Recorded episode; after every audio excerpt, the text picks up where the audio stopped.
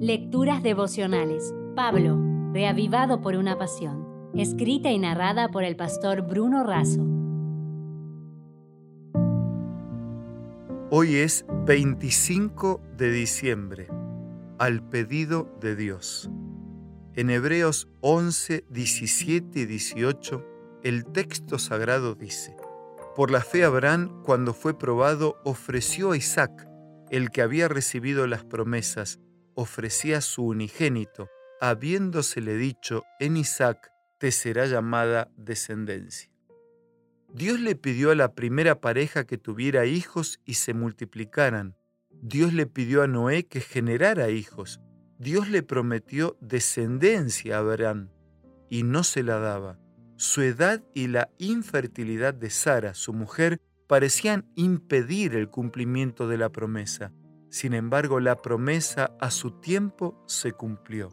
Ahora bien, surge algo muy extraño.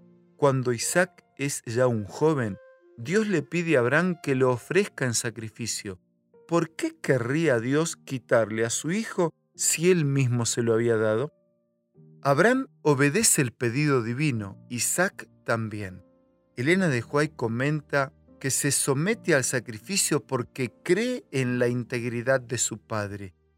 Pero cuando todo está listo, cuando la fe del Padre y la sumisión del Hijo están plenamente probadas, el ángel de Dios detiene la mano levantada de Abraham y le dice que es suficiente. Ya conozco que temes a Dios por cuanto no me rehusaste tu Hijo, tu único. De este modo, Isaac era un símbolo del Hijo de Dios que sería dado en sacrificio por los pecados del mundo. Hoy es Navidad y la cristiandad celebra el nacimiento de Cristo, aunque sabemos que no es la fecha correcta. El niño nació para ocupar el lugar de Isaac y el nuestro. La Biblia dice que cuando Jesús nació los sabios de Oriente hicieron un largo viaje llevando presentes para el niño. El incienso era utilizado en rituales religiosos. La mirra era una resina extraída de un árbol, usada con el fin de preparar los cuerpos para la sepultura. El oro era símbolo de realeza. Así, el recién nacido fue homenajeado y reconocido como sacerdote, salvador y rey.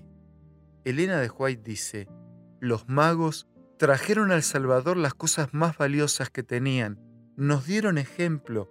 Muchos obsequian regalos a sus amigos, pero no tienen nada para el amigo celestial de quien reciben todas las bendiciones.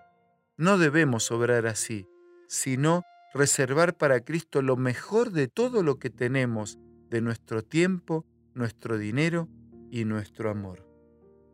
Querido amigo, muchas gracias por dejarme llegar a tu vida y compartir cada día, cada mañana, en la lectura o en el mensaje escuchado, estas reflexiones de la palabra de Dios. Quiero desearte, junto con mi abrazo, una feliz y bendecida Navidad junto a tu familia.